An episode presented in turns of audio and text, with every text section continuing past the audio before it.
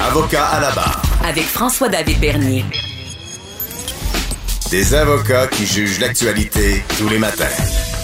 On parle encore évidemment de, de, ce drame à Québec, de la soirée de l'Halloween un présumé tueur qui, aurait assassiné deux individus, aurait blessé euh, cinq, dont certains grièvement. On entendait dans les médias que les premiers secours avaient sûrement sauvé des vies vu la gravité des blessures.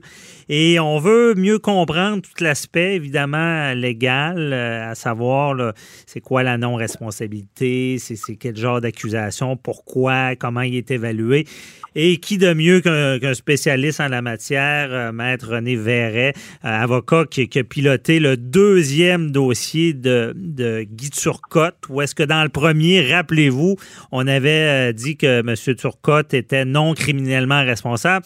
Dans le deuxième, ça n'a pas passé. Et c'est Maître René Verret qui a piloté tout ça. Donc, bonjour, Maître Verret.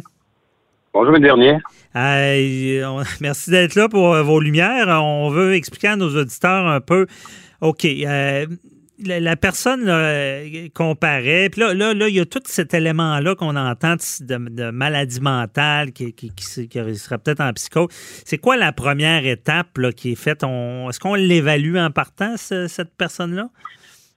Ben, C'est-à-dire cette défense-là peut être présentée par la défense, justement. Donc, pour pouvoir la présenter au procès éventuellement, la défense doit faire évaluer l'accusé de façon à pouvoir établir éventuellement au procès que l'accusé souffrait d'une maladie mentale de un, mais surtout que la maladie mentale dont il souffrait, si vraiment il souffrait de maladie mentale, mhm. encore faut-il démontrer que la maladie mentale l'empêchait de savoir ce qu'il faisait, l'empêchait de distinguer le bien du mal. Alors, ça va être le fardeau au niveau de, la défense si on veut présenter cette, cette défense-là.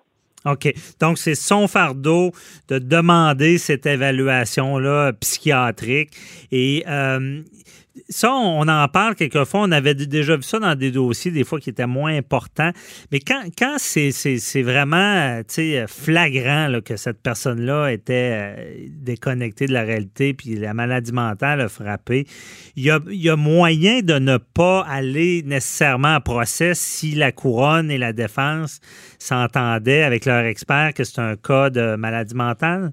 Est-ce que ça se fait? Vous avez raison. Moi, je me rappelle d'un cas que j'ai traité il y a, écoutez, il y a plus de 20 ans, c'était un homme, effectivement, qui avait tué le gérant des presses internationales sur la rue Saint-Jean. Ah. Et les rapports psychiatriques qu'on a vu, l'avocat de défense et moi, étaient tout à fait clairs. Alors, dans ce cas-là, je m'étais pas opposé. Effectivement, le juge avait prononcé un verdict de non-responsabilité, mais il faut voir, comme dans notre cas, comme je vous disais tantôt, euh, le fardeau de la poursuite, c'est de démontrer que l'infraction a été commise. Maintenant, si la défense veut présenter cette défense-là, c'est donc la défense que le fardeau, mhm. par le fardeau de la prépondérance de preuve, donc de présenter au procès une preuve qui va être donc présentée par les témoins experts, des psychiatres, à l'effet que, comme je vous disais, que cet homme-là souffrait d'une maladie mentale qui le rendait incapable de savoir ce qu'il faisait.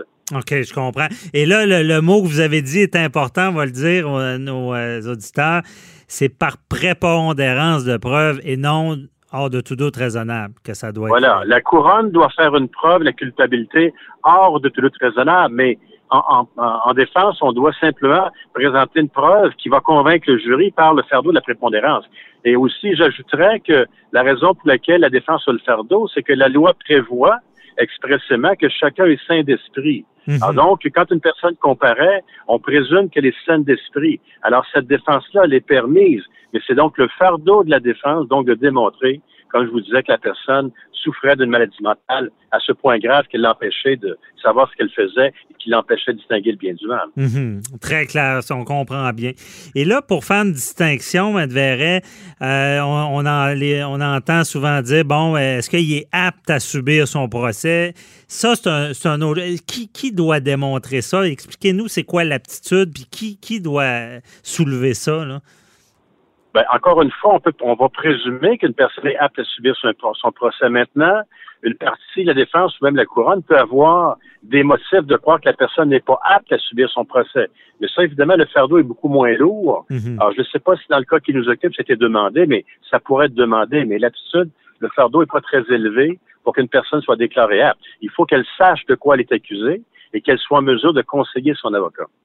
C'est ça, de contribuer, de comprendre, dans le fond, qu'est-ce qu'on lui reproche. Puis quand la personne n'est pas apte, qu'est-ce qui se passe? Euh, là, on dit non. Ben, C'est-à-dire, normalement, si la personne n'est pas apte, elle peut être traitée dans un centre hospitalier par effectivement des, gens là-bas, des médecins, pour qu'éventuellement la personne redevienne apte à comparaître. C'est la première étape. On n'en est donc qu'à la comparution, qu'à la première étape des procédures. Mhm. Et est-ce que ça peut arriver que quelqu'un ne l'ait jamais au final?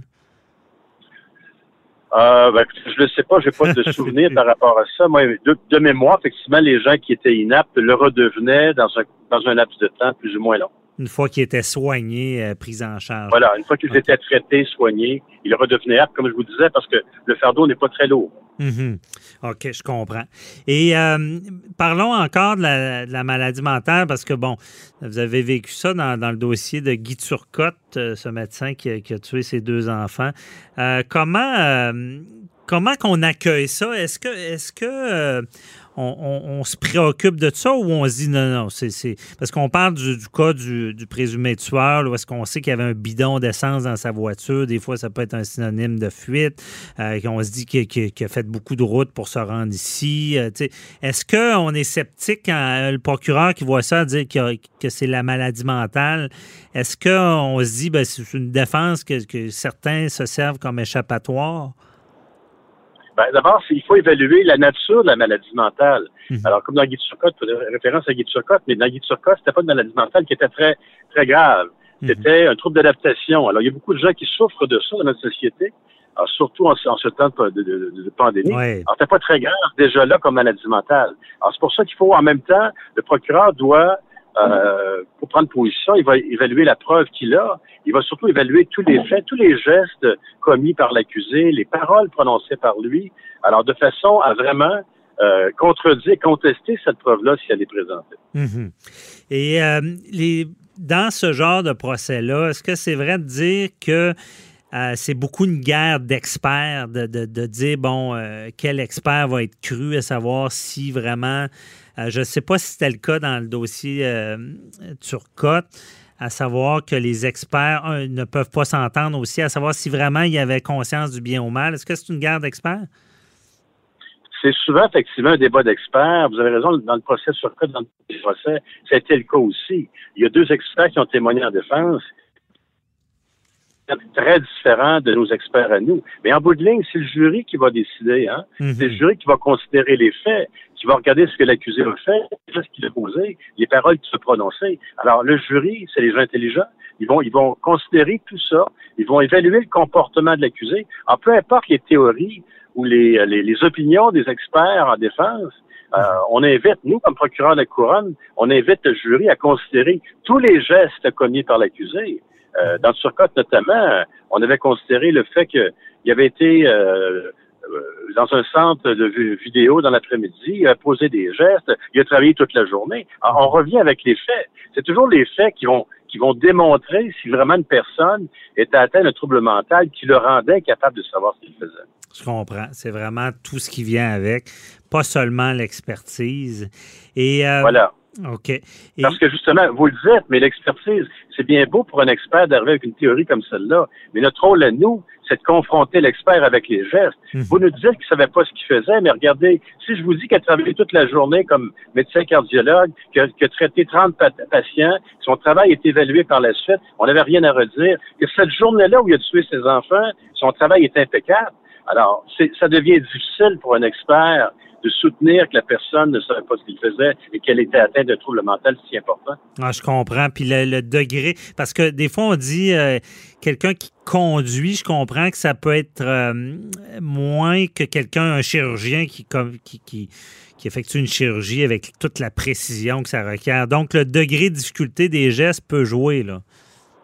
Absolument. Ça dépend toujours des faits, comme je vous dis. Ça dépend de ce que la personne a fait, dans la journée, la veille et tout ça. On va, on tout considérer les faits qui entourent la commission d'infraction. OK. Et euh, certains, euh, beaucoup, euh, évidemment, on prend des rumeurs. Les gens disent qu'il était déguisé le soir de l'Halloween. C'est quoi le. Et là, on ne voit pas d'accusation de de, porter un déguisement dans un dessin, de commettre un acte criminel qui est une infraction criminelle au code criminel. Est-ce que ben, j'ai peut-être deux questions. Un, est-ce que se déguiser, ça empire le crime? Et euh, deux, est-ce que ça veut dire qu'il n'était pas déguisé parce qu'il n'y a pas d'accusation liée à ça? Ben, écoutez, ouais. Le, procureur a une grande discrétion, surtout un rôle important euh, lorsqu'il doit décider de la nature des accusations. Cet homme-là, on l'a accusé de meurtre au premier degré. Alors, mhm. s'il est déclaré coupable, il va avoir une sentence vie, il, devra purger 25 ans avant d'être admissible à libération conditionnelle. Alors, c'est quoi la nécessité de porter d'autres chefs qui changeront rien en bout de ligne? Alors, l'accusé de déguisement criminel, euh, je pense qu'on a fait considérer que ça changerait rien en bout de ligne. Parce que si on l'accusait de ça, il y aurait forcément une peine concurrente. Mhm. Et ce que ça fait, quand on porte beaucoup de chefs comme ça, ben, lors d'un procès, ça rend le travail du juge et du, jury encore plus difficile parce que là, ils doivent donc se prononcer sur d'autres chefs. Ça, rend leur travail plus complexe. Je comprends. Et le déguisement, pour finir, est-ce que ça, ça, a un élément de, Est-ce que ça vient jouer quelque chose, quelqu'un qui se déguise pour commettre ce genre de crime-là? Est-ce que dans ce que vous disiez, ça, ça vient dire qu'il y a une certaine conscience ou, ou pas? Ben, c'est-à-dire, c'est un des éléments, effectivement, que la poursuite aura apprécié. Je ne connais pas la preuve, bien sûr, mais c'est un des éléments que la poursuite aura considéré quand elle aura évalué la façon dont cet homme-là s'est comporté, les gestes qu'il a posés cette journée-là. Alors, je ne vais pas en dire davantage parce que je ne connais pas le dossier, mais mhm. c'est sûr que ça peut être un élément qu'on peut considérer. La façon dont une personne euh, s'est comportée, euh, le fait notamment qu'elle soit partie, si elle habitait, on dit qu'elle habitait dans le nord de Montréal, qu'elle soit, qu'elle soit venue à Québec. Alors, tout ça va être étudié, va être euh, enquêté par les policiers, bien sûr, mais va être aussi analysé par la poursuite lors de, la présentation de sa preuve au procès. Très clair. Merci, Maître Verret. On se reparlera pour un autre dossier. Bye bye. Bonne, bonne journée. Au revoir.